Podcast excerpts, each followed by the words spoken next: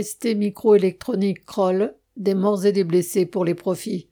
Le 11 avril, sur le site ST Microélectronique, un jeune ouvrier sous-traitant de RTE est mort alors qu'il effectuait du débroussaillage sur le chantier d'extension de l'usine.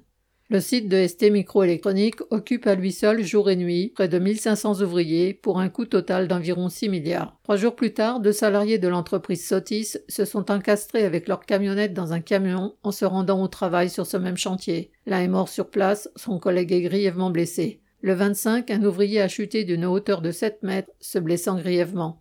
Voilà les conséquences de la surexploitation et des cadences infernales imposées aux travailleurs. Mais tout va bien du côté des profits. ST Microélectronique a annoncé en 2022 le double de ceux réalisés l'année précédente et plusieurs milliards pour les actionnaires. Un pont d'or construit avec des milliards de subventions publiques et au prix de la santé et même de la vie des salariés. Correspondant Hello.